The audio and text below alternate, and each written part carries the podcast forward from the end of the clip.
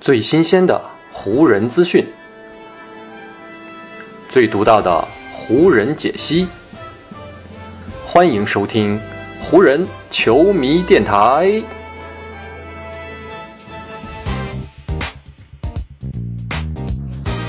北京时间十二月十四日，欢迎各位收听全新一期的湖人总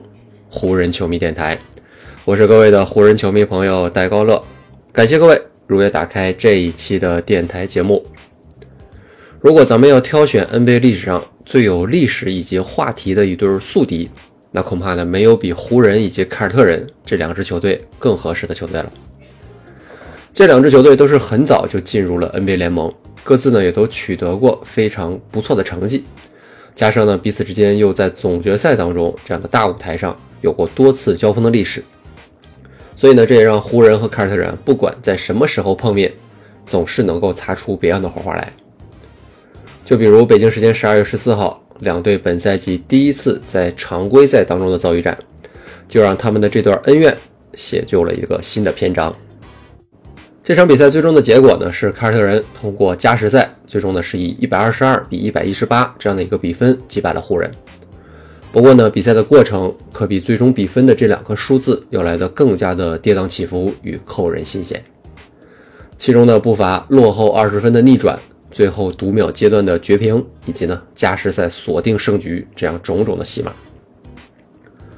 站在湖人的视角来看，他们本该是这场比赛最大的一个奇迹缔造者。因为湖人，在阵容上面啊，本就缺乏侧翼的锋线球员，所以呢，当他们继续摆出施罗德加贝弗利加朗尼沃克这样的三后卫首发阵容的时候呢，天生就被凯尔特人所克制和针对。再加上第一节凯尔特人单节就十一投七中的三分球，湖人呢也是早早就被对手拉开了两位数的差距，最多的时候呢，他们已经在主场落后多达二十分了。面对这样的差距啊，如果是放在本赛季的开局阶段，那可能呢就是当时这两支球队真实实力的反应了。湖人也有可能会就此丧失比赛的斗志啊，任由比赛朝着更大的分差坠落下去。但湖人经历了最近一个月的起伏，这支球队不仅恢复了一定的战斗力，而且呢在精神层面上的硬度也是上了一个全新的台阶。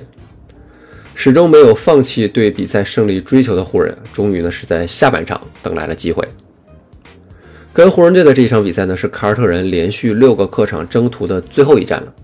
加上呢，跟湖人比赛的前一天，凯尔特人刚刚在同一块场地上以二十分的差距输给了洛杉矶快船，所以背靠背作战的凯尔特人，在体能上面与湖人相比，其实是存在一定的劣势的。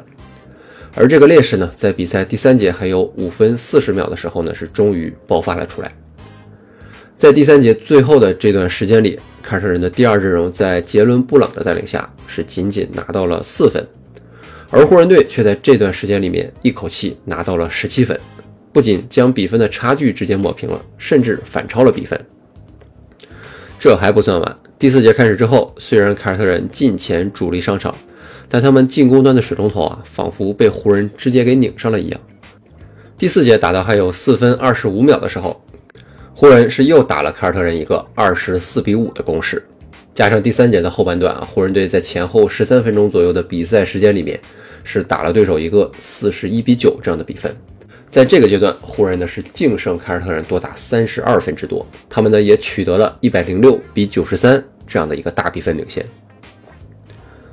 此时，湖人队的主场气氛已经达到了最高潮。如果湖人能够完成这次逆转，而且还是面对着联盟目前战绩第一的凯尔特人，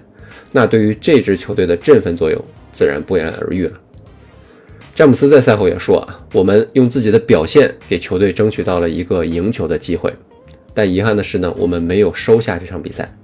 不过，我还是很喜欢我们在那段比赛时间里面所展现出来的活力。”我也喜欢我们在下半场展现出来的韧性。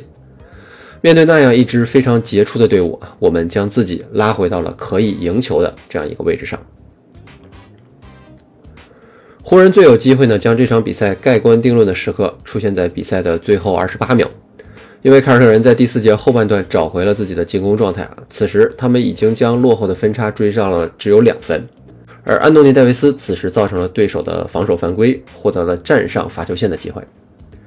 前面十三次罚球十一次命中的戴维斯，结果呢却在这两次罚球当中啊全部错失了机会。戴维斯在赛后也是非常的懊悔，他说：“如果我罚进了那两个球，让球队领先四分，那比赛的局面呢就将会完全不同了。所以对我来说啊，我在比赛当中其他的表现都已经没有任何意义了，因为呢我本有机会终结这场比赛，结果却把两个球都给罚丢了。”凯尔特人在收下篮板之后呢，很快就组织起有效的进攻。塔图姆在篮筐的右侧与詹姆斯一对一，他利用自己出色的脚步和节奏，为自己呢创造出了一个进攻的机会。塔图姆这样一位以科比为偶像的绿军核心，在这场比赛当中是独得四十四分，其中就包括第四节还有十七点一秒的时候追平比分的这个后仰跳投。就这样，塔图姆成了带走比赛胜利的功臣。而戴维斯呢，只能在时隔五天之后啊，再度体会罚球不中导致球队错失胜利这样的遗憾结果了。此前在费城的客场的时候呢，戴维斯曾有在比赛还有三点一秒时获得罚球来绝杀对手的机会，但那场比赛他两罚一中的结果，让湖人呢没能在常规时间击败对手。所以呢，戴维斯也是非常遗憾的提到了那场比赛，他说呢。凯尔特人是一支出色的球队，七六人也是一支优秀的队伍，他们两支都是东部的强队。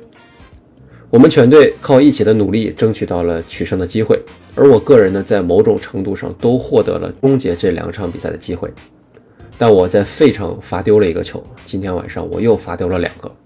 而这两次最终也都导致了我们输球的结果。单看数据层面啊，戴维斯。与凯尔特人这一战呢，全场拿到了三十七分以及十二个篮板，他呢还是在延续着自己最近非常出色的竞技状态。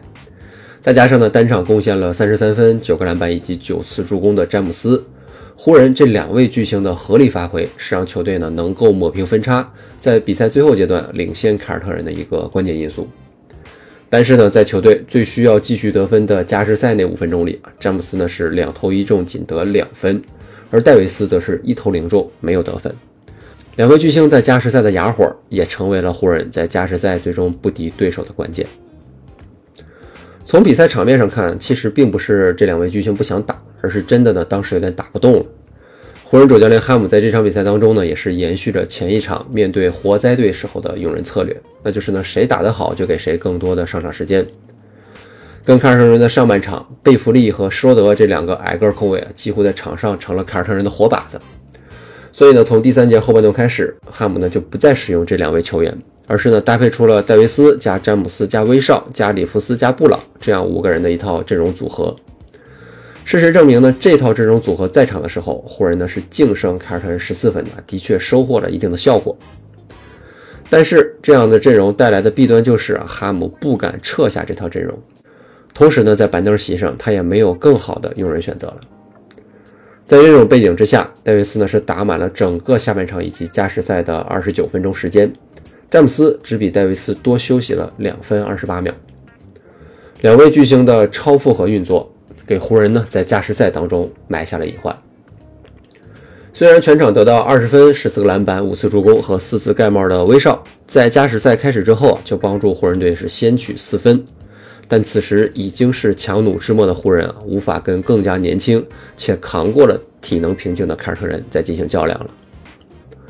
所以呢，主教练哈姆在赛后也是对自己的用人策略进行了反思。他说呢，